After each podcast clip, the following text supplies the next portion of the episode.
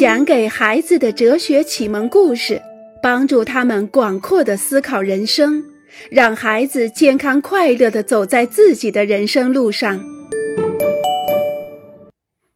地球上总有一些人希望战争，这种人肯定随时都存在着。然而，更多的是渴望和平的人。大多数的人厌恶战争，他们深深的懂得应该怎样去缔造和平。那么，一切是怎样发生的呢？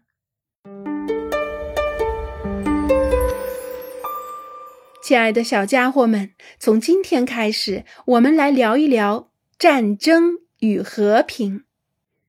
当武力统治一切的时候，战争就是利用武力来获取人们想要的东西。体力是人类拥有的一种与生俱来的天然的东西。人有用来看东西的眼睛，有用来听东西的耳朵，在他的体内还存在着一股力量。这股力量常常用于搬运沉重的物品、修建房屋、耕种土地，有时也用于打斗。在人类历史的最初时期。一个人所拥有的体力对其生存是至关重要的，或许是最重要的。两组猎手正在追捕同一只羚羊，他们杀死了这只羚羊。猎手的家人们都在洞穴中等待着他们带回猎物充饥。羚羊应该属于哪群人呢？一场激烈的争夺战就这样爆发了。人们为了获得羚羊展开激战。这是两个部落之间的战争，最后拥有最强壮的男人们的那个部落赢得了羚羊，他们把胜利品带给了他们的女人和孩子。没有任何人对武力成为决定胜负的唯一手段而感到吃惊。争斗是一种本能，一种人类不经学习就知道该怎么做的能力，像惯的本能一样。例如，冬天来临的时候，他们就集体飞到温暖的地区去了。谁也没有对他们说，如果继续待在寒冷的地区，他们会冻死。冬天来了，他们向非洲迁徙。这种习惯与生俱来，不需任何思考。人们为了解决问题而争斗，这就如同我们口渴的时候需要喝水，或者疲倦的时候需要睡觉一样。但是与惯截然不同的是，人类不可能长久的满足于这种状况。一个人身上所具有的天生的本能的东西，对他来说并不一定总是好的东西。为了描述当武力统治一切的时候，人们是如何生活的，我们可以这样说：那时，人类是以一种本能的状态或者原始的状态生活着。处于原始状态中的人们，随时可以和别人争斗、打仗或者发动战争。当一些人企图得到另外一些人所拥有的东西时，爆发一场战争就极其正常了。然而，这就带来一个严重的问题：如果今天人们的生活仍然处在原始状态，就有可能发生以下的情形：在一个面包店里。两个人为谁能够买到最后那根长棍面包打起架来，过路的人都停下来，透过橱窗观战，看究竟谁赢谁输。老板娘也等着把长棍面包交给胜利者。人们对这一切已经司空见惯，没有任何人感到惊讶。另外一个例子，一个人刚要买最后那根长棍面包时。一个身高两米的彪形大汉走进了面包店，伸出他那两只粗壮的胳膊来。于是，那根长棍面包立即就是他的了，因为他最强壮。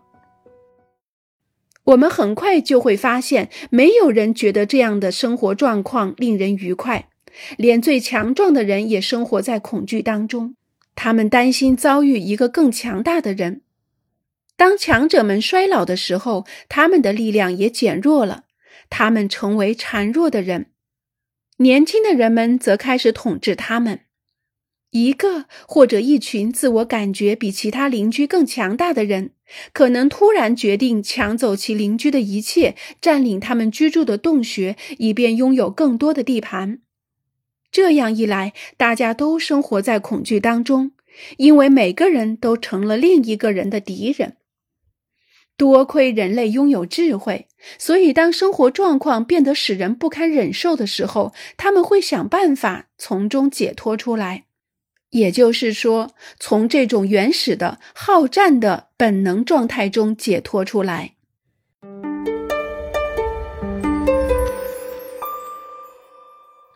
取代武力的规则。为了避免武力决定一切，人们认为应该建立一些规则。对于那些围猎羚羊的猎人们来说，有一个可行的规则。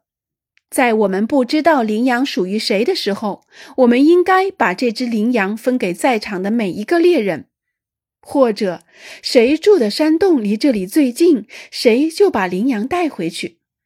还可以，谁家养育的孩子最多，谁就把羚羊拿走。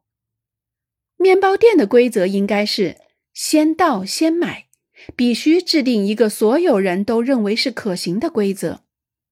为了使生活变得更和谐、更美好，人们有选择地制定了一些规则。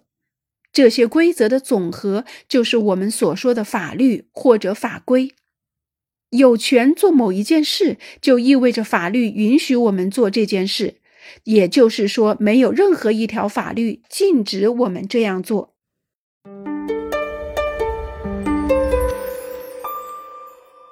迫使遵守规则的力量。一旦规则制定好以后，最关键的问题就是让人们去遵守它。怎样才能使那些最强壮的人们也接受并遵守规则呢？因为说到底，这些人总是能够决定用武力获取他们想要得到的东西。那些最强壮的猎人可能将遵守一次规则或者两次规则。但是很快，他们就发现显示他们肌肉要比遵守法规简单容易得多。其他人早就被他们的强悍吓倒了，仓皇逃窜。羚羊就留给了这些彪悍的猎人。没有任何人能够从他们身上清除这种与生俱来的力量。